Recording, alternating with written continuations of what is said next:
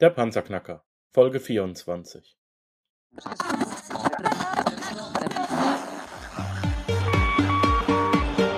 Hallo zusammen, ich bin Markus, willkommen beim Panzerknacker Podcast. Lass uns loslegen. Wenn du mich zum ersten Mal hörst, danke ich dir fürs Kommen. Wir reden hier über Geld, das erforderliche Mindset, finanzielle Freiheit und alles, was dazugehört. Und jetzt lass uns in die Show starten. Heute bin ich in einem Gespräch mit einem Herrn, der mit einer ziemlich ähm, mit einer ziemlich schwierigen Methode sein Geld verdient und das macht er seit Jahren sehr erfolgreich. In der Show ist heute Carsten Kagels. Carsten Kagels äh, ist mehr oder weniger eine Koryphäe möchte ich mal sagen, auf seinem Gebiet. Er hat über 30 Jahre Erfahrungswissen im Trading und verdient tatsächlich sein Geld an den internationalen Finanz- und Rohstoffmärkten. Er ist Spezialist für Swing Trading und Position Trading an den Forex-Märkten, Future-Märkten und an den wichtigsten Aktienmärkten. Und meine lieben Panzerknacker, ihr merkt es schon, heute geht's richtig, richtig ans Eingemachte. Carsten, willkommen in der Show. Danke, dass du für uns Zeit hast. Ja, hallo Markus, danke für die Einladung. Ich freue mich.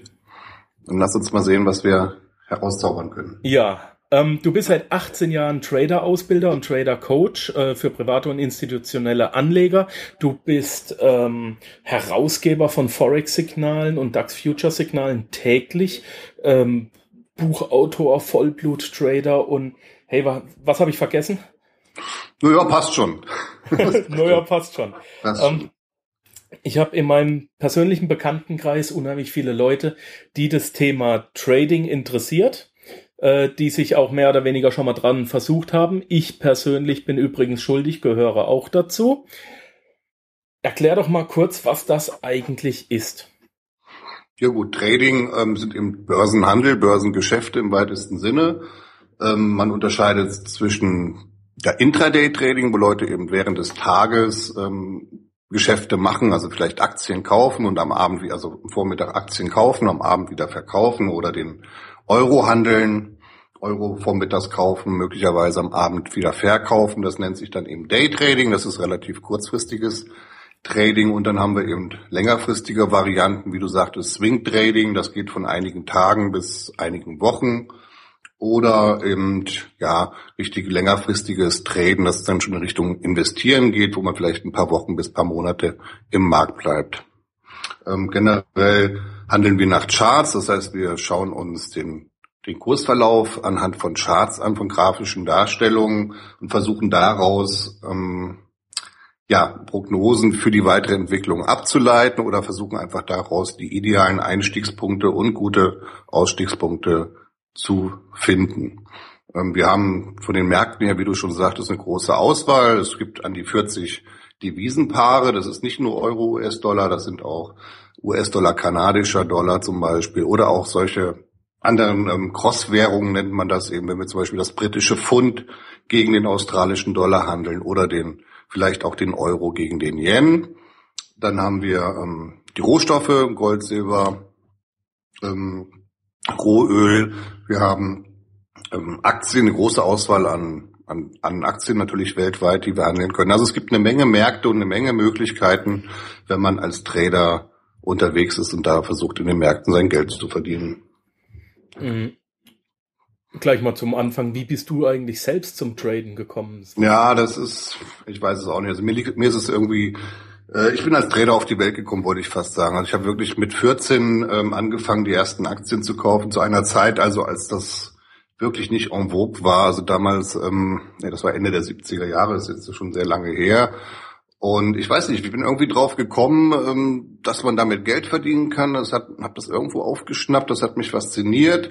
Und ich bin dann auch zu der Zeit ein bisschen Taschengeld gespart und irgendwelche Geschenke bekommen, Geldgeschenke hatte dann ein bisschen Geld und bin wirklich, ich bin sehr groß, muss man dazu sagen. Also ich war damals schon sehr groß und ich hatte kein Problem. Ich glaube, mit 15 war das dann ähm, so ein Aktienkonto da zur damaligen Zeit ähm, zu eröffnen und mir dann die ersten Aktien zu kaufen.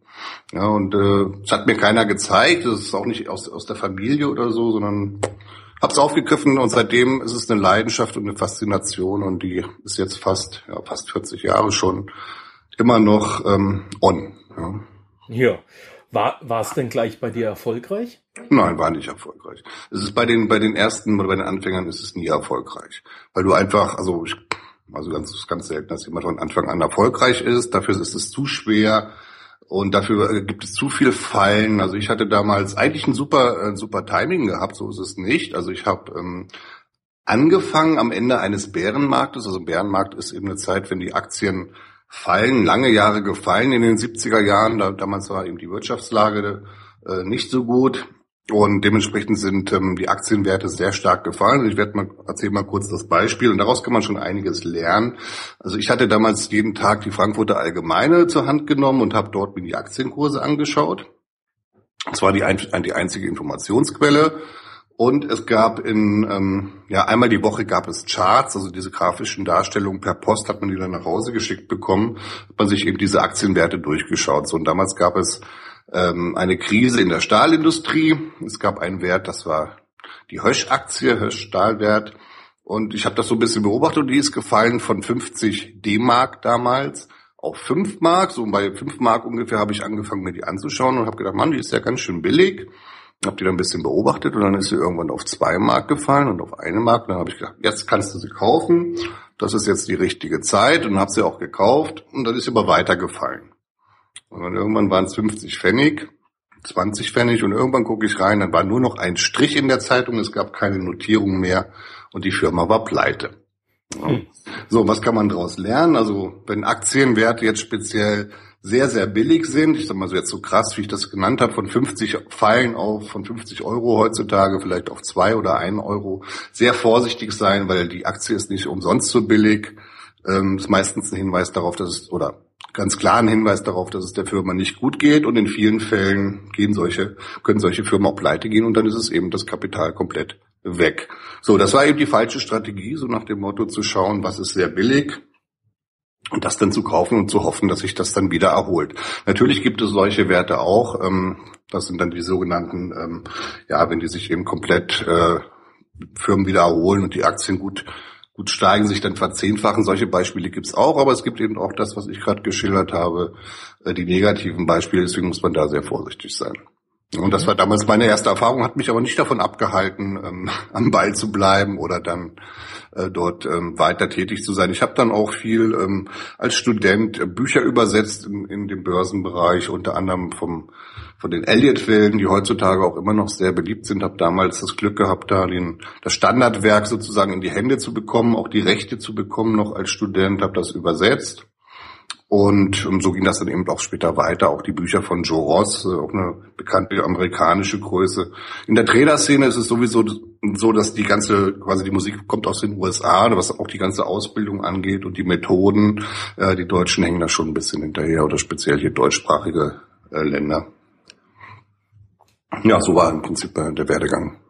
Wie hast du es dann gemacht? Woran liegt das, dass du dann trotzdem weitergemacht hast, dass du das Durchhaltevermögen hattest. Hast ja, du das jetzt erst recht, oder? Ja, nee, ich weiß auch nicht. Also ähm, es ist unheimlich spannend. Ja, also für mich ist es spannend. Und zwar die ganze es ist ja wirklich ein, ein, Universum. Du hast die Rohstoffmärkte, wie gesagt, du hast das Gold, Silber, du hast Rohöl, du hast auch, wenn du dich dafür interessierst, Zucker, den Preis von Zucker oder Kakao oder Kaffee. Also da gibt's so immer zwölf, zwölf, 15 Märkte, die eben so die Rohstoffe abbilden, die du beobachten kannst, wo du dich mit beschäftigen kannst. Du hast, wie gesagt, die globalen Wirtschaftsentwicklungen, du hast die Zinsentwicklung. Das ist, für mich ist es spannend. Ich habe auch Wirtschaft studiert, also das, das ging dann schon so das weiter, dass das einfach schon mein, mein Ding war und das ist auch bis heute geblieben. Und ich habe mich von Rückschlägen äh, eben nicht abhalten lassen, habe weitergemacht und ähm, ja, das muss man auch in dem Geschäft haben, weil man wird es am Anfang nicht leicht haben. Ja, das kann ich schon vorneweg sagen. Es wird leider heutzutage so verkauft, ähm, so nach dem Motto, ja, gerade im Forex, Devisenhandel ist sehr angesagt oder mit CFDs handeln mit wenig Kapital. Man kriegt von den Brokern ähm, viel Kreditrahmen, aber das geht meistens in die Hose, weil die Trader einfach oder die, die neuen Trader einfach nicht die Erfahrung haben und auch nicht wissen, wie sie am besten diese Instrumente einzusetzen haben. Kurze Erklärung, was ist Forex, was sind CFDs? Ja gut, Forex sind, ähm, sind die Devisenmärkte. äh, Foreign Exchange ist die Abkürzung für Foreign Exchange, also ausländische, ausländische Währung oder Währungshandel. Ähm, wie gesagt, Euro, US-Dollar, US-Dollar, Schweizer, Franken, US-Dollar gegen den Yen. Das sind so die, und britisches Pfund gegen US-Dollar sind so die vier großen Forex-Paare die man also sehr gut handeln kann. Und CFDs sind einfach ähm, nochmal sogenannte Derivate, also auch ähm, spezielle Instrumente, die nicht an der Börse gehandelt werden. Forex wird auch nicht an der Börse gehandelt, sondern man handelt immer gegen den Broker. Und beim CFD-Handel ist es genauso. Ähm, der Broker ist quasi die andere Seite und macht und stellt dir dort den Preis oder nimmt die andere Seite ein. CFDs kannst du auf Aktien handeln, auf Währungen, auf Aktienindizes, auf Rohstoffe also auch ein, sicherlich ein interessantes ähm, Instrument, aber man muss sehr vorsichtig sein, bei welchem Anbieter man das macht und vor allen Dingen darf man nicht auf den Hebel reinfallen, zu sagen, ja, ich habe jetzt 500 Euro oder 1000, so wie es viele Leute machen und denken, sie können damit eben großes Geld verdienen. Das ist leider nicht möglich. Ja. Mhm. Technisch gesehen ist der Einstieg in die, in die, ja, ich will es nicht Szene nennen, aber in, in die Technik, mhm. ähm, ja, ziemlich einfach, weil es gibt unendlich viele Anbieter. Du kannst dir der, den MetaTrader 4 als Handelsplattform runterladen und vom Prinzip her zahlst du ein wenig Geld ein, je nach äh, Broker äh, unterschiedlich. Und dann kannst du eigentlich auch schon loslegen. Das ist ja mehr oder weniger sehr gefährlich. Wie würdest du als Anfänger, als absoluter Anfänger, du bist jetzt wieder 18 Jahre alt, an diese mhm. Sache rangehen? Ja, ich würde wahrscheinlich genauso äh, rangehen, äh, wie es die meisten heutzutage tun. Sie werden eben von den Brokern durch ähm, relativ aggressive Werbung dazu gebracht, ein Konto zu eröffnen. Wie du sagtest, die Mindesteinzahlung bei vielen äh, Brokern ist 100 Euro. Die hat ja, haben ja fast alle. Dann bekommst du zu den 100 Euro meistens noch so einen Bonus. Das heißt, vielleicht dieselbe Summe nochmal oben drauf. Der Broker ne, gibt dir dann nochmal 100 dazu, wenn du jetzt mit 100 anfangen würdest. Und dann bist du angefixt, in Anführungsstrichen. Dann bist du im Geschäft. Ja, und dann kannst du damit halt schon mit 100 Euro Eigenkapital Je nachdem kannst du also bis zu 5000 Euro quasi bewegen. Das ist dann ein immenser Hebel. Das Problem ist nur, der Hebel arbeitet für dich, wenn du die richtige Entscheidung triffst und der Hebel arbeitet aber auch gegen dich, wenn du eben falsch liegst. Ja, und du wirst falsch liegen. Ja, du wirst in 50 Prozent der Fälle falsch liegen. Das ist ganz normal im Trading. Man so in etwa ist die Quote, dass man 50 Prozent der Entscheidungen falsch trifft. Und dementsprechend hast du auch dann mal eine Folge von Verlusttrades und aufgrund des Hebels ja, ist dann sehr schnell das Eigenkapital weg und der Broker wird dein Konto äh, sperren und du musst neues Geld einzahlen. Erklär uns doch mal kurz bitte den Hebel.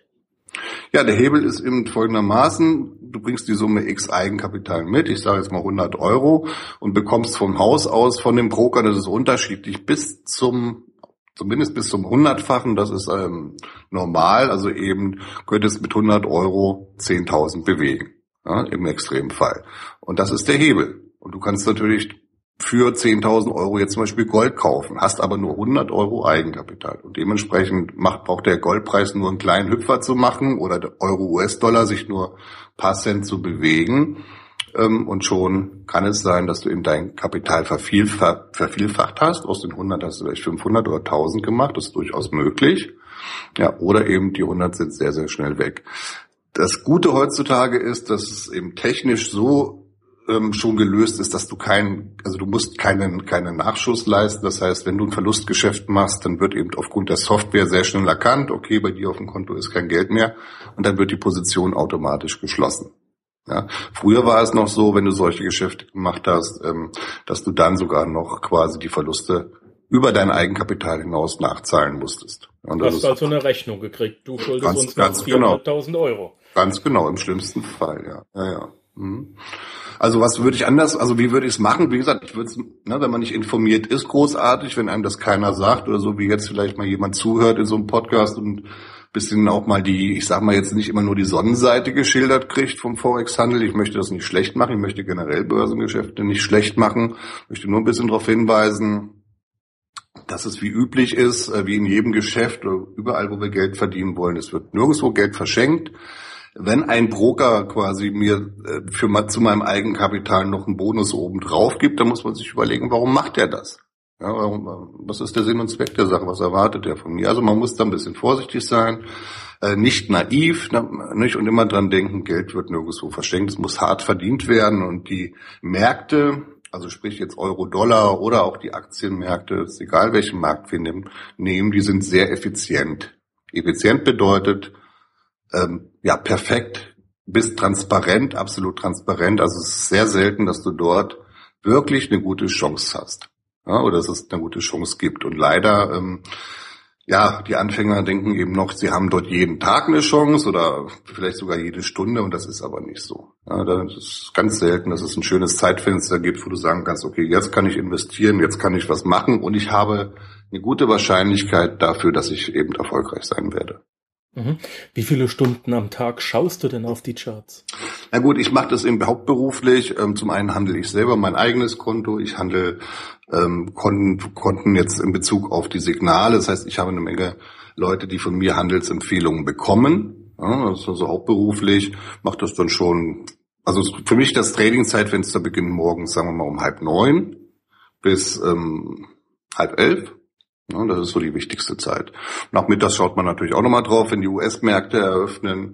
Ähm, die Zeit kann man nicht beim, also am Anfang vielleicht, wenn man das lernen will, später ähm, hat Traden nicht unbedingt viel mit, mit viel Zeit zu tun. Ja, sondern man, man kriegt ein Gefühl dafür, man sieht sehr schnell anhand der Charts, wo sind Möglichkeiten. Ähm, das ist eben der große Unterschied beim Traden im Vergleich zum, zu anderen Erwerbsmöglichkeiten. Viel Traden bedeutet nicht, dass du viel verdienst, sondern es ist eigentlich genau andersrum wenig traden, dann kannst du eventuell Geld verdienen. Mhm. Magst du uns mal kurz die Zeitfenster erklären der verschiedenen Märkte? Ja, gerne. Also ist klar, ähm, hier in Europa ähm, beginnt der Handel, sagen wir mal, ab 8 Uhr. Insbesondere ähm, zuerst äh, sind die Engländer am Werk, dann ab 8, 9 Uhr, wenn hier in Deutschland der DAX eröffnet, der DAX-Index, die Aktienmärkte eröffnen, wenn die Büros aufmachen der Handelsabteilung. Also man kann sagen, Bewegung kommt hier in, in Deutschland rein ab neun Uhr bis ähm, vielleicht zwölf Uhr. Zur Mittagspause haben wir ähm, ganz gute Bewegung beim DAX, beim Euro. Ähm, dann ist ein bisschen ruhig über Mittag. Man wartet dann, bis die Amerikaner aufmachen. Der amerikanische Börsenhandel, der ist nach wie vor der Taktgeber. Ja, sehr, sehr wichtig. Es gibt auch eben während des Tages äh, nach Mittag sehr oft wichtige Wirtschaftsdaten auf die gewartet werden. Die kommen dann meistens um halb drei. Und dann kommt wieder Bewegung in den Markt. Also halb drei wichtige Wirtschaftsdaten und ab halb vier eröffnet der ähm, US-Aktienmarkt im Aktienhandel und der Aktienmarkt ähm, ist eigentlich am wichtigsten, hat starken Einfluss auch auf die Währungen und auch auf die Rohstoffe. Also das hängt alles ein bisschen zusammen. Sprich, wir haben zwei Zeitfenster, Europa vormittags 9 bis 12 und dann würde ich sagen nachmittags 14.30 Uhr bis 17.30 Uhr. Nachts, nachts sind ja, die Asiaten ja, am Werk. Ne? natürlich, natürlich. Nachts äh, sind die Asiaten am Werk. Da ist auch Bewegung, aber es ist ähm, von diesen drei Zeitfenstern, die wir so haben, also im europäischen Handel, asiatischer Handel, also europäischer, dann US-Handel und dann ähm, asiatischer Handel, ist nicht ganz so viel los. Aber es hängt natürlich von den Situationen ab. Die machen ja meistens ihr eigenes Ding, die Asiaten. Ja, ein bisschen ihr eigenes Ding, ist ein bisschen ruhiger Meistens. Ja, es kann auch mal anders sein, je nachdem, wo in der Welt was los ist. Ja, wenn Japan Probleme hätte oder hat oder in, in China passiert irgendwas Wichtiges, ähm, dann ist natürlich auch nachts im asiatischen Handel viel los. Das ist immer, hängt von den Wirtschaftsdaten ab. Du hast ja auch in jedem Land, also zu Asien gehört ja auch Australien im weitesten Sinne, auch vom, vom Zeitfenster her, Neuseeland. Äh, wenn dort wichtige Wirtschaftsdaten kommen, Zinserhöhungen oder Zinssenkungen, dann hat das auch starken Einfluss auf den, auf den Nachthandel. Mhm. mhm. Was war denn dein schwärzestes Erlebnis als Trader? Äh, mein schwärzestes, äh, härteste Erlebnis war sicherlich der 11. September 2001. Oh, okay. Ja, äh, ist jetzt schon einige Jahre her, aber ich denke mal, die meisten können sich irgendwie noch dran erinnern. Ähm, ja, ich hatte eben das, das Pech, an, der, an dem Tag gehandelt zu haben, auch im Aktienmarkt. Und ähm, das war schon relativ hart, weil dann eine Woche danach quasi überhaupt kein Börsenhandel mehr möglich war. Ja. Die, Börse, nicht, die Börsen sind ja physisch vernichtet, vernichtet worden. Das war so ein Schock. Also das hat es auch, glaube ich, niemals seitdem gegeben ähm, oder vorher auch niemals natürlich, dass die Börse in New York äh, über eine Woche oder so geschlossen war. Die mussten umziehen. Also das war schon eine krasse Situation. Ähm, schlagartig war der Handel vorbei. Ja, du konntest eben nichts mehr machen und später ist man dann, ja, nach einer Woche. Ich glaube, ich habe aufgrund der, der Geschichte ungefähr zehn Prozent von meinem Kapital verloren. Okay. Mhm. Kurzer, kurze Info von mir. Ich war am 11. September ähm, Soldat im NATO-Hauptquartier, habe das als Soldat mitgekriegt und es hat dann auch mein Leben komplett umgestellt. Äh, ich war danach noch ein paar Jahre Soldat, also ich war, ich habe da noch nichts mit Finanzen am Hut gehabt. Ähm, aber auch der 11. September war bei, mir ein sehr einschneidendes Erlebnis. Ja, ja, ja. Aber, aber halt in, in komplett anderer Hinsicht. Äh, ja. Nur mal so als kleiner Einwurf. Was, magst du uns dein bestes Trader-Ergebnis verraten oder Erlebnis? Was, ja, was, was also, hast du da so positiv im, im Gedächtnis?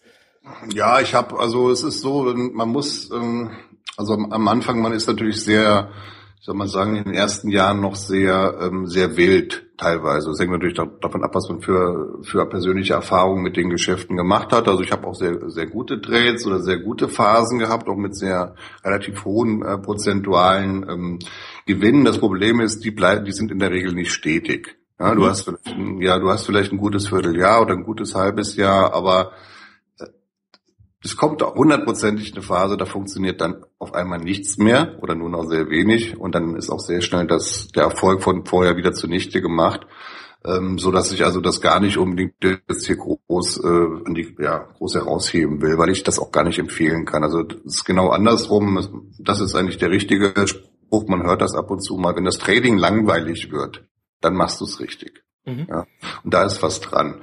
Äh, in dem Moment, wenn man auf hohe Renditen geht, natürlich, äh, deswegen machen die Leute Börsengeschäfte, aber ich sag mal, wer eben nur 1000 Euro hat oder 2000, der kann nicht erwarten, äh, dass er da große, ja, großes Einkommen aus der Börse ziehen kann. Das geht leider nicht. Ja, man muss schon von Haus aus etwas deutlich mehr Kapital mitbringen und dann kann man sicherlich ein gutes ähm, Zusatz, einen guten Zusatzverdienst haben. Ob man davon leben kann, ist noch wieder ein anderes Thema. Da braucht man wirklich eine Menge Eigenkapital.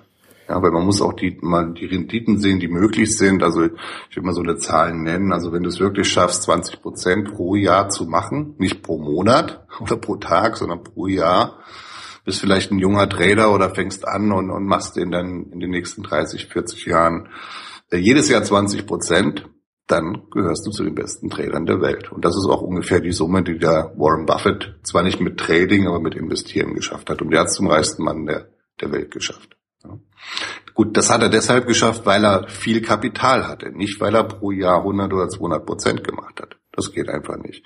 Das ja, das System so. OPM, ne? Other People's Money. Das macht er über seine ganz, Versicherung. Ganz genau, ganz genau. Also wenn man traden kann, also eigentlich müsste, würde ich empfehlen für jemand, der das wirklich, junger Mensch, der das vielleicht lernen will und, und ähm, sein Leben lang vielleicht mal machen will, er muss das Traden lernen und muss dann versuchen eben möglichst viel Kapital, vielleicht über eine Vermögensverwaltung, dass er für eine Vermögensverwaltung arbeitet, zu bewegen. Und wenn er dann eben 20 Prozent pro Jahr schafft, ähm, dann gehört er zu den besten Tradern der Welt. So ist das. Und wichtig ist auch äh, die, also wie ich die 20 Prozent erwirtschafte. Wenn zwischendurch, ich sag mal jetzt, ähm, mein Konto sich halbiert, ja, und dann am Ende habe ich zwar 20 Prozent geschafft, aber zwischenzeitlich einen starken Drawdown gehabt. Drawdown ist eben diese Verlustphase und die ist sehr hoch. Dann ist das irgendwie nicht so eine, nicht so eine saubere Arbeit. Wenn ich aber die 20 Prozent schaffe mit einem Drawdown von 10 Prozent, dann wäre das eine sehr gute Kennziffer. Ja. Mhm. Jetzt kann man natürlich auch sagen, ja, ich möchte 50 Prozent machen und habe vielleicht einen Drawdown von 25 oder 30 Prozent. Hört sich erstmal so realistisch an, könnte man ja vielleicht schaffen, aber da ähm, unterschätzt man die ähm, Psychologie. Weil wenn dein Konto 30 Prozent im Minus ist, dann wird es schon ganz schön, ganz schön hart. Ja? Und es muss ja nicht 30 Prozent. Es kann ja auch zwischenzeitlich, wenn du auf 50 Prozent gehst, kann ja auch das Konto sich halbiert haben. Und so ist es eigentlich meistens. Und dann kommst du aus der, aus der Geschichte nicht mehr raus. Ja. Wenn wir jetzt gerade bei der Psychologie sind, mal, mal ganz ehrlich, du bist seit Jahrzehnten absoluter Vollblut, Vollblutprofi. Du machst hm? jeden Tag vom Prinzip her nichts anderes. Hast du deine Emotionen im Griff, auch bei Verlusten und bei Gewinnen? Äh, lässt dich das wirklich so kalt, wie es sein sollte? Nee, ich, nee also ich bin auch jemand, ähm, der also hart damit zu kämpfen hat. Ja. Mhm. Äh, ich habe verschiedene Schwächen, also man muss sich da ein bisschen untersuchen oder ein bisschen, na, der Markt zeigt einem dann schon, wo deine Schwächen liegen. Also sicherlich, aber die, die Schwächen, die ich habe, haben natürlich auch alle anderen auch. Dazu gehört die Ungeduld. Ja, dass man eben unbedingt was machen will oder denkt, ach, das sieht ja jetzt gut aus, hier mache ich jetzt mal schon was. Eben zu schnell, zu viel zu handeln. Ja, das muss man im Griff haben, muss man permanent kontrollieren. Ähm, mit Verlusten habe ich persönlich jetzt nicht so ein Problem. Verluste gehören zum Geschäft, dass irgendwas schief gehen. Also wie gesagt, 50 Prozent der Trades gehen normalerweise ist ganz normal, gehen in die Hose. Ja? Wenn das, was, wenn aber der Verlust so ist, wie ich ihn eingeplant habe, sprich in meinem Budget liegt, ja, in Summe X, ich sage jetzt mal, ich will pro Trade vielleicht 200 Euro verlieren, das ist irgendeine Summe, und ich halte mich daran, dann ist dieser Verlust auch nicht schlimm, weil der ist geplant. Ja, der ist, den habe ich einkalkuliert, mit dem komme ich ähm, kopfmäßig gut klar. So, wenn es aber vielleicht 2000 sind mit dem Verlust und ich habe nur 10.000 in meinem Konto, ja, dann sieht das schon ganz anders aus. Dann ist es klar, dass ich dann ähm, kopfmäßig mit der Sache wohl nicht so gut klarkommen werde. Also auf gut Deutsch, du würdest nie traden, ohne äh, einmal dein Konto zu managen. Du sagst, ich riskiere nur so und so viel Prozent ja. meines Kontos. Und auf der anderen Seite muss dann auch immer das CRV, das Chancen-Risiko-Verhältnis stimmen. Das heißt, wenn ich bereit bin, 100 zu verlieren, muss ich mindestens 300 gewinnen können. Ja, das ist in der Theorie so. Also zwei mhm. Sachen. Ist, man kann es also sehr schnell auf den Punkt bringen. Das eine ist, also Trading ist ein Geschäft. Ja, das ist äh, der erste, der das so auf den Punkt äh, definiert hat. Das war der Joe Ross, war vor 16, 17 Jahren sozusagen mein mein Lehrer. Von ihm habe ich ja auch die Bücher übersetzt. Wer sich dafür interessiert, kann ja mal googeln nach Joe Ross. Da gibt es eine Menge zu lernen, also auch noch eine Menge in den, im Internet zu finden dazu, an Analysen und, und Informationen. Da sind also sehr interessante und gute Sachen. Joe Ross, ganz einfacher Name. Ähm, so, da, da muss man eben das, das Wichtigste, was man beherzigen muss, ist quasi, Traden ist ein, sollte ein Geschäft sein. Oder man muss unterscheiden, wenn man sagt, nee, ich möchte, wie ich gehe in die Spielbank, setze irgendwie Summe X auf schwarz und wenn ich gewinne, habe ich mein Geld verdoppelt. Und wenn nicht, ist es weg. Ja, wenn ich so rangehe, okay, klar. Wenn ich aber sage, ich möchte die nächsten Jahre nach Möglichkeit vielleicht später auch davon leben und ähm, regelmäßig Geld rausziehen, dann muss ich es wie ein Geschäft ähm, betätigen oder ansehen. Das Wichtigste ist dann, dass ich, dass, dass ich im Geschäft bleibe, dass ich mein Kapital erhalte, dass mein Kapital nicht ja, schnell weg ist oder ähm, unkontrolliert irgendwelche Summen verloren werden. Ja, und deswegen meine Empfehlung, wenn ich ein Geschäft mache oder wenn man ein Börsengeschäft macht, dass ich maximal ein Prozent, eher weniger, wäre noch besser, ähm, pro Trade riskiere, dann kann nicht so viel passieren. Und wenn ich sage, okay, pro Tag maximal zwei Verlusttrades. Das heißt, ich würde am Tag ein bis zwei Prozent im schlimmsten Fall vom Kapital verlieren. Das ist schon mal so eine kleine Sicherung. Dann kann irgendwie, ja, dann kann nicht an einem Tag das ganze Konto geschrottet werden, was bei vielen Leuten passiert, wenn, weil sie eben diesen großen Hebel haben. Ja. Wenn ich aber anders rangehe und sage, ich riskiere pro Trade maximal ein Prozent von meinem Kapital, wenn ich am Tag zwei Trades verloren habe, höre ich auf, dann ist das schon mal eine ganz gute Sicherung. Ja, das ist also, glaube ich, die wichtigste Regel. Gut, und jetzt muss man auch mal ganz klipp und klar sagen, wenn man sich ganz, ganz, ganz stur, wirklich mathematisch an diese Regel hält, mhm. ein Prozent vom Konto, dann kann ich das Konto nie glattstellen. Das muss man auch mal sagen. Du hast ein 10.000, äh, du hast ein 100 Euro Konto, um es einfacher zu rechnen für mich. Mhm. Ja, mit großen Zahlen ja, kann ich ja noch nicht so. ähm, Du riskierst jetzt ein Prozent, dann ist ein Euro weg. Was hast du? Du hast jetzt ein 99 Euro Konto. Das heißt, beim nächsten Trade darfst du nur noch 99 Cent riskieren. Und so geht es, ähm, irgendwann wird es äh, immer weniger. Also rein theoretisch kannst du ja das Konto niemals glatt stellen. Ja, du kannst natürlich irgendwann auch alles verlieren, so ist es nicht. Ja, aber oder irgendwann sind irgendwelche Grenzen gesetzt. Aber grundsätzlich ist das der richtige Ansatz. Ja. Ähm, ja. Das nächste, du hast gesagt, 50% Trefferquote sind gut. Mhm. Aber Mensch, Carsten, das hört sich doch an, als ob es nicht nichts weiter wäre als eine 50-50 Chance und raten wäre genauso gut. Ja, ist es ja auch im weitesten Sinne. Ja, warum, warum analysiert ja. man dann so viel? Ja gut, äh, man versucht in Richtung 60 Prozent zu kommen. Mhm. Äh, oder 55, 60 Prozent. Ähm, wenn ich im sechs von zehn Trades richtig liege, dann ist das schon ziemlich gut. Ja? Oder wenn ich auch nur, ich sag mal, 12 äh, von 20, ja, also oder 11 von 20, dann ist das schon mal ein Edge, ein Vorteil, den ich habe. Ja. Wenn ich allerdings äh, 9 von 20 verliere oder 8 von 20, hm, dann ist, ist das schon mal nicht so gut. Ist kein, kein so ein schönes Edge. Ja, Edge ist im Vorteil, ist so ein Begriff, der gerne in, in, bei Tradern benutzt wird, um zu, um zu zeigen, dass man einen Vorteil hat. Du wirst ohne irgendeinen Vorteil im Trading kaum Erfolg haben, weil du zwei große Nachteile hast. Du hast einmal die Transaktionskosten. Mit jedem Trade fallen Gebühren an und du hast auch noch den sogenannten Spread. Dem, und das darf man nicht unterschätzen. Das sind also, wie beim Roulette, da ist es die Null, ne, die dir immer das äh, quasi das Kapital wegfrisst auf lange Sicht. Und beim Traden ist es eben das Spread und die Gebühren. Und das musst du erstmal reinholen, bevor du daran denken kannst, profitabel zu werden. Also es sind eine Menge, sind schon einige Hürden zu nehmen. Deswegen, ich sage mal, 50 Prozent Trefferquote ist gar nicht schlecht. Man denkt, ja, das müsste ja einfach zu machen sein, auch wenn ich ähm, quasi blind setze oder mir irgendwas überlege. Aber ähm, die Märkte bewegen sich ja nicht immer nur aufwärts oder abwärts, sondern auch seitwärts. Ne? Also oft seitwärts. Und in diesen Phasen ist es dann auch sehr schwer, Geld zu verdienen. Und da kommen wir dann zu dem Punkt, was du gerade gesagt hast mit CAV. Chance-Risiko-Verhältnis sollte drei sein. Ja, theoretisch, nur die Börse ähm, tut einem nicht immer diesen Gefallen. Mhm. Ja. Du denkst zwar, der Markt kann da und da hingehen, aber ob er es tun würde, ist eine andere Frage, weil wir können nicht in die Zukunft schauen. Das Chartlesen soll helfen. Mit viel Erfahrung kann man bestimmte Punkte erwischen und dann kommen wir eben wieder zur Psychologie. Warten zu können, Geduld zu haben, ist extrem wichtig, ist ein, ein wichtiger Punkt.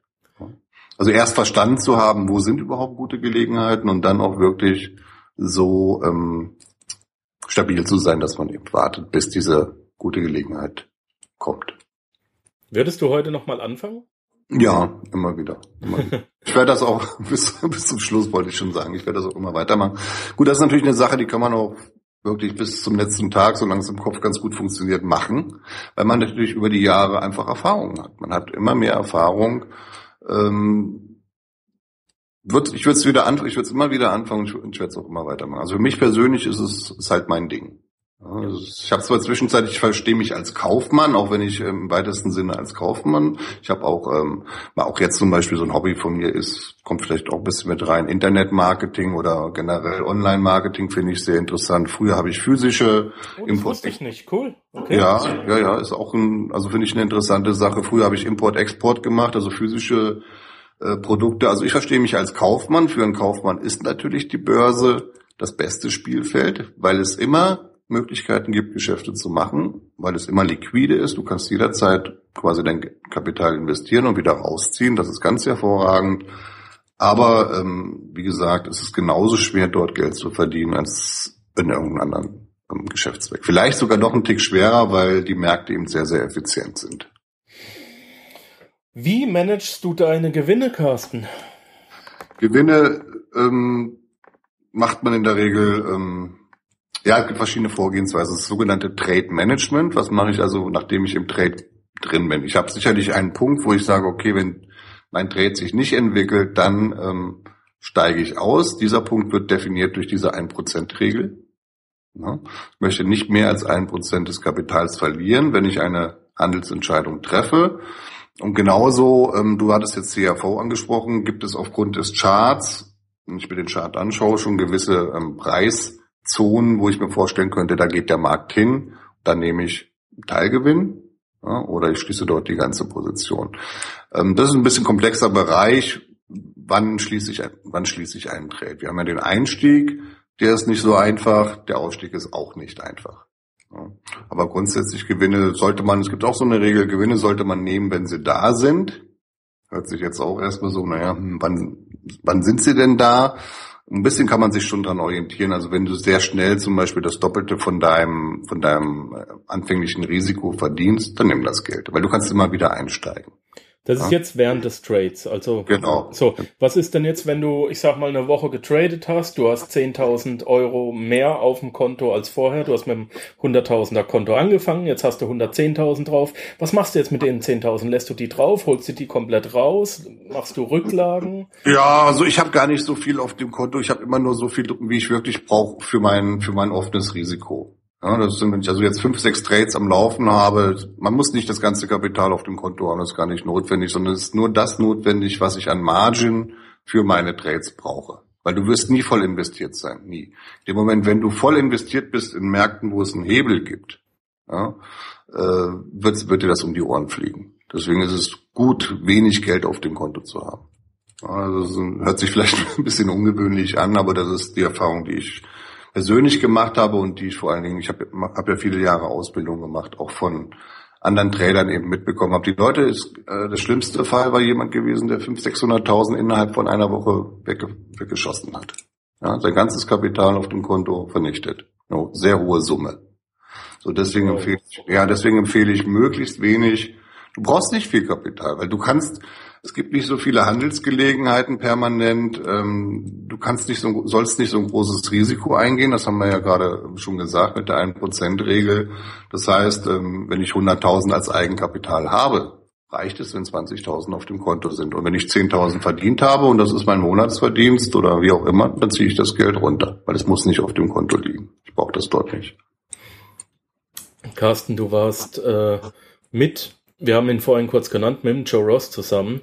Ähm, du warst Geschäftsführer der Ross Trading GmbH und warst der einzige von Joe Ross legitimierte Trader-Ausbilder im deutschsprachigen Raum. Äh, bildest du immer noch aus? Kann ich von dir immer noch traden lernen? Ja, kannst du immer noch lernen. Also Ausbildung mache ich nach wie vor. Ja. Ähm, Einzelschulungen, wir haben ab und zu, ähm, gibt es ähm, Gruppenschulungen, also da findest du einiges bei uns auf der Webseite oder auf der Kagels Trading Webseite. Ähm, wer da Interesse hat, der kann mich ansprechen. Also ich bin auch gerne bereit, ähm, muss nicht immer alles gegen Geld sein. Klar, irgendwann kostet eine Schulung Geld, aber ich gebe auch gerne so grundsätzliche Informationen erstmal umsonst weiter. Ja, weil ich einfach denke, das passt schon.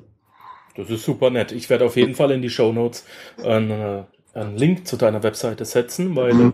man kriegt ja auch mit, ähm, selbst die absoluten Börsenprofis, so wie du, sind, sind dann doch ganz normale und liebe Menschen. Ja, ne.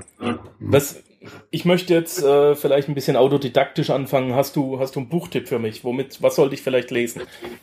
Ja, also gibt sehr, sehr viele Bücher. Also ich habe auch äh, in den ersten Jahren ähm, also mir alles quasi gekauft, was es da gab. Früher gab es nur englische Literatur. Also irgendwann, so ich weiß ungefähr vor 15 Jahren, hat der Finanzbuchverlag, der heißt jetzt Münchner Münchner Börsenbuchverlag oder sowas, der hieß früher Finanzbuchverlag, die haben dann angefangen, sukzessive die US-Literatur ähm, zu übersetzen. Ja, davor gab es wirklich in deutscher Sprache gar nichts. Ähm, das heißt, ich habe mir am Anfang auch erstmal die ganzen englischen Bücher immer alle geholt zu dem Thema, weil man natürlich als Trader immer hofft, okay, vielleicht ist da noch ein Geheimnis oder da noch irgendwas Wichtiges, was ich nicht kenne oder was ich unbedingt kennen muss und was mir weiterhilft. Aber ich muss jetzt wirklich sagen, also für die Leute, die jetzt ohne Ende Bücher kaufen wollen, spart euch das. Ja, ihr findet äh, also Informationen heutzutage im, im Internet ohne Ende.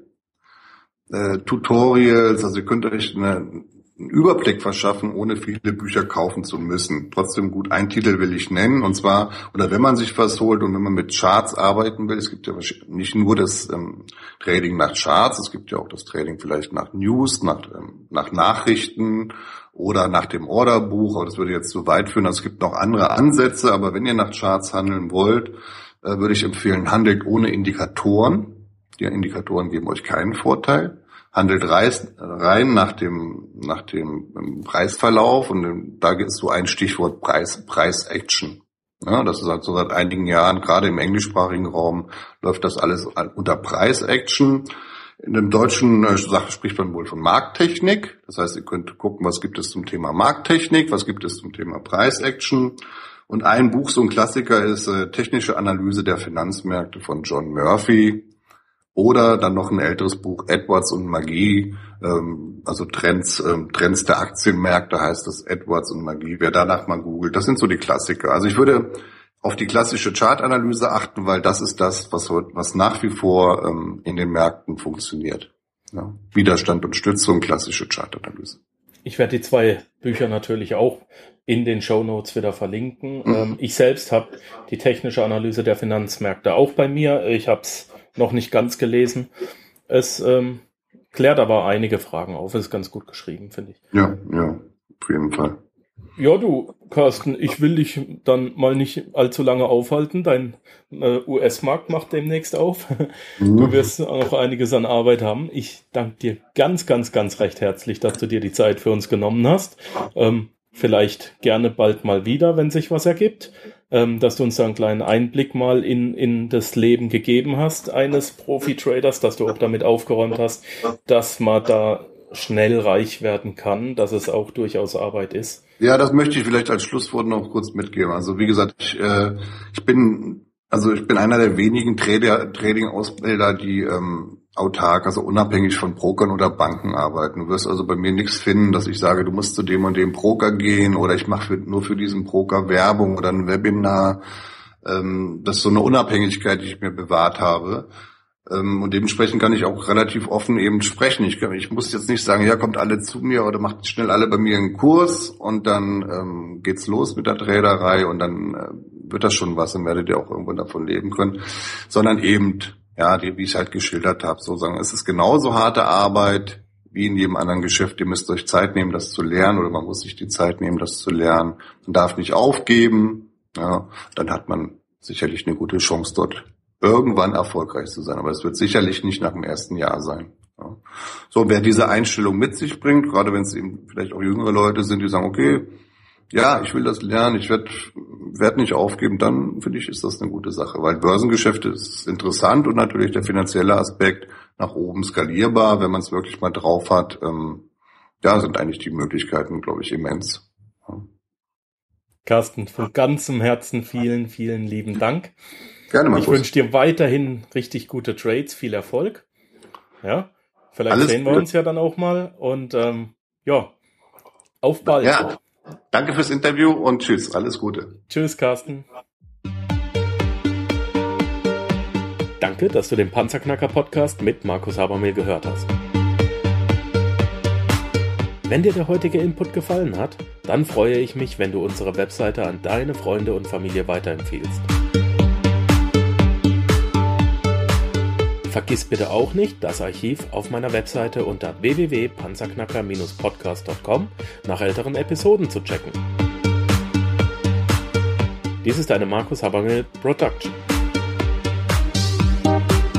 Bitte besuche mich auch nächste Woche wieder für eine weitere Folge vom Panzerknacker Podcast.